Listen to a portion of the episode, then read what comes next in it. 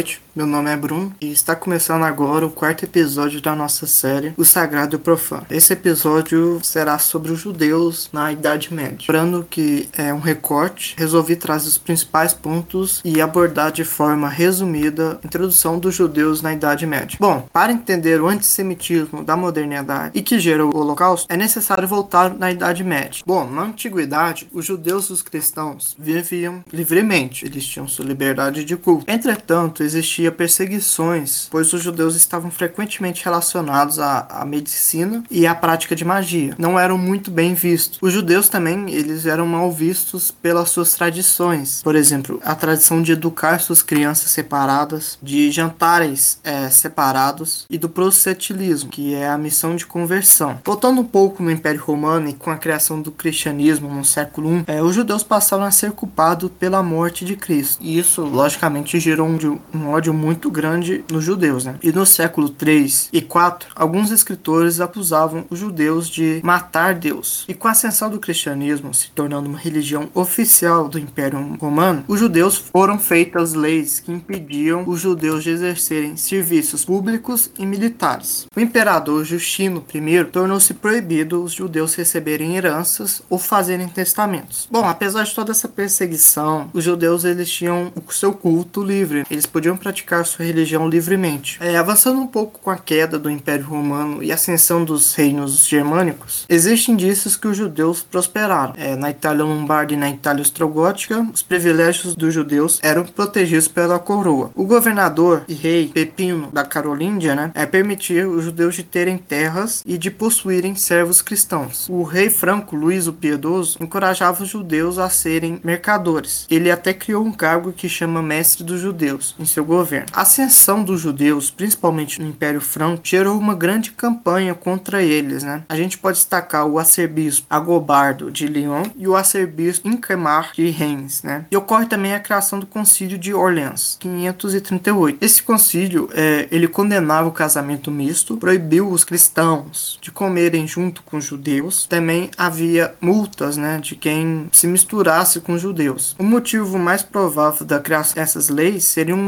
de que os judeus estariam atraindo muito mais seguidores do que o cristianismo, ainda mais no século é, no século 4, 5. No século 9, é, em uma série de editos, Icamar de Reims ele proíbe a construção de novas sinagogas, uma ordem de remover os judeus nas posições de autoridades, proíbe é, servos é, dos judeus, eles não podem ser cristãos. Ele também coloca penalidades para quem se misturar com judeus. É, lembrando que isso tudo ocorreu no Reino Franco. Na Espanha também os judeus eram, eram eram vistos como os traidores de Deus e se tinha um grande ódio pela população. Porém, boa parte do Ocidente, os judeus eram valorizados como excelentes mercadores, médicos, diplomatas. E por volta do ano 1010, circulavam rumores que, sob incentivo dos judeus, os saracenos causaram a destruição do Santo Sepulcro, decapitado o patriarca de Jerusalém. A partir daí, o ódio dos judeus aumenta e ocorre massacres em diversos lugares, como Orleans, Roma, dentre outras cidades. Né? A partir daí, desperta um sentimento anti-judeu. Em 1063, o cristianismo vai adotar um caráter expansionista. É, durante a Reconquista, o Papa Alexandre II ordenou que a cavalaria destruísse algumas vilas judaicas no caminho. E com a cruzada é, proclamada pelo Papa Urbano II, se tornou mais evidente os ataques contra os judeus. Entretanto, os ataques não vinham dos exércitos oficiais, mas vinham de grupos independentes de cavaleiros fanáticos organizados pelos padres. Devido a toda essa violência,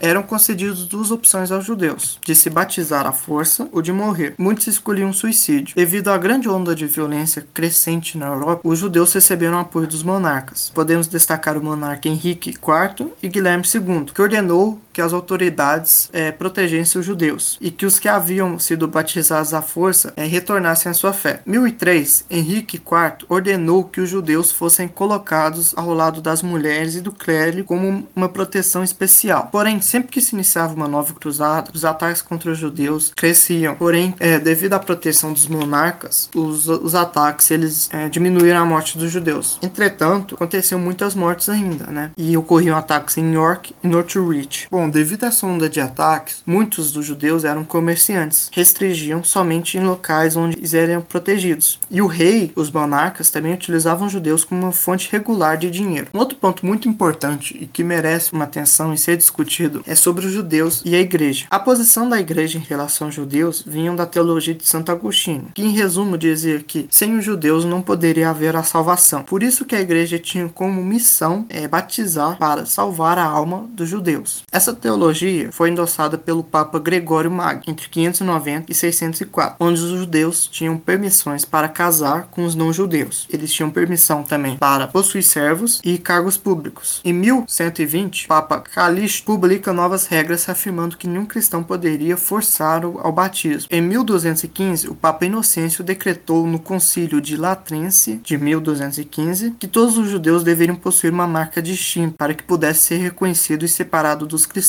Essa mudança se deve ao auge das cruzadas, que buscavam li é, libertar os lugares santos das heresias. Também vale se notar que a partir de 1200 é, o judaísmo começou a ser comparado à heresia, né? havendo um grande movimento de estudiosos para achar escritos hereges na Talmud, é um livro sagrado para os judeus. Em 1240, São Luís organiza um debate público em Paris para a decisão de queimar ou não o livro de Talmud. O debate havia eruditos, judeus e cristãos. Os judeus foram perdedores e o rei da França ordenou que todos os livros fossem queimados. Isso iniciou uma onda de grandes debates que ocorreram em toda a Europa e que a maioria os judeus saíram derrotados. Ocorreu em toda a Europa uma queima de livros ou recolhimentos das Talmudes. No século XII ocorre um estudo sobre os judeus, chegando à conclusão de que o judaísmo era uma heresia e ia contra o Antigo Testamento, ocorrendo uma separação entre judeu bíblico e judeu contemporâneo. O judeu contemporâneo era considerado o judeu herege. O Papa Nicolau III tornou-se formalmente parte do trabalho missionário a divulgação da palavra entre os judeus, o que deixava os judeus sem lugar na sociedade cristã. Beltordo de Regenburg, ele atraía multidões em seu discurso e apresentava a mesma mensagem e com uma linguagem acessível. Ele atacava os judeus e os comparava com um pagão e herege que tinham como objetivo sabotar a doutrina cristã. E eu separei alguma frase dele que ele dizia: ó, Vós dizeis que é contra a doutrina cristã, assim como o diabo. Ele chamava a Talmud de um livro completamente herético. Porém, o papado, ainda nessa época, ele fornecia proteção aos judeus, mas somente aqueles é, conformavam-se com a visão de, de Agostinho, aqueles judeus que defendiam o Antigo Testamento. Durante o passar dos anos, essa proteção foi se tornando cada vez mais fraca. No século XII também desenvolve a ideia de que os judeus eles pertencem aos governos cristãos, ou seja, os governantes protegiam os judeus, mas em troca eles precisavam pagar alguma quantia à coroa. Né? Os judeus eram vistos como propriedades e eles podiam ser trocados e vendidos. Em 1230 aparece o termo servidão judaica, porém com a crescente onda de ódio contra os judeus, os monarcas se viram obrigados a expulsá-los, como por exemplo Eduardo I da Inglaterra, dentre outros monarcas que, que se viam obrigados a expulsar os judeus. Em 1180, o rei Felipe prendeu todos os judeus e pediu um resgate, cujo objetivo era encher os cofres. Porém, mais tarde foram admitidos à volta aos judeus. Eles eram constantemente expulsos e readmitidos nos países, devido ao seu grande capital. Né? E no final do século XV, o valor financeiro dos judeus já tinham sido drasticamente reduzidos, entre séries de massacres e expulsões. Além da onda de sentimento antijudaico, fizeram com que fosse difícil os monarcas defendessem os judeus. Uma questão muito importante também dos judeus é sobre o imaginário do judeu é, na cultura popular. Né? O judeu era constantemente associado ao ser que traficava com o diabo, pois se criou todo esse imaginário através da literatura,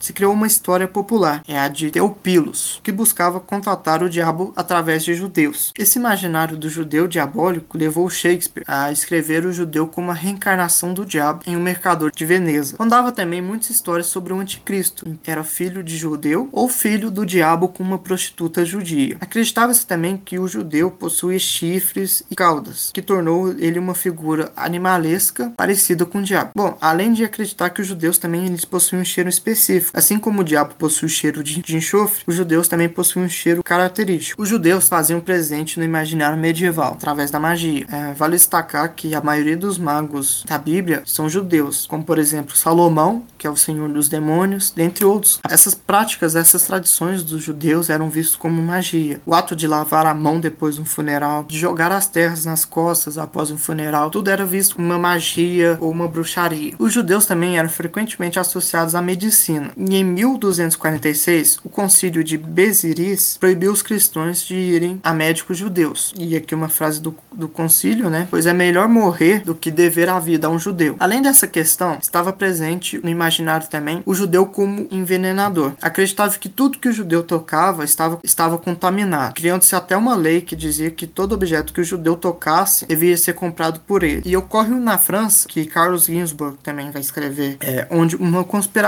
onde os leprosos e os judeus foram acusados de cooperar para envenenar todos os poços na França. Isso levou uma multa de 150 mil livres, que após pagarem, eles foram expulsos da França. Levou também a 160 mortes pela fogueira e 60 cometeram suicídio. Os judeus ainda foram culpados pela peste negra, gerando inúmeras mortes. Outra história que gerou inúmeras violências contra os judeus foram de que eles, uma vez ao ano, sacrificavam uma criança na conferência de Rabino. Essa história se tornou muito popular e 38 judeus foram mortos na fogueira em Blois, e foi criada uma comissão a averiguar a veracidade da história, que confirmou que a história era uma farsa. Para concluir, passados os anos de hostilidade contra os judeus, a maioria dos judeus eles tinham se migrado para a Polônia ou Rússia, e os judeus também foram muito odiados pela prática da usura, né, que era condenada pela própria igreja, os que tornavam heréticos e pecadores. Podemos concluir que os judeus eles foram vistos como uma ameaça religiosa, moral, econômica e sexual, sendo acusados de heresia com tais características eles estavam prontos a receber o ódio da população. E lembrando também que todas as tragédias e desastres, né, é, sempre procuravam um culpado para jogar a culpa dessas tragédias. E os judeus, assim como os bruxos, é, foram também muitos culpados por diversos desastres. Bom, muito obrigado pela atenção. Lembrando que é apenas um recorte. É, meu objetivo foi trazer uma pequena parte dos judeus e pequeno resumo sobre judeus na Idade Média, né? Isso tenta explicar também o Holocausto, o ódio aos judeus na modernidade também. Lembrando que é um recorte, então eu deixei muita coisa de fora. É uma história muito grande, então que torna quase impossível de falar em um podcast. Mas muito obrigado pela atenção.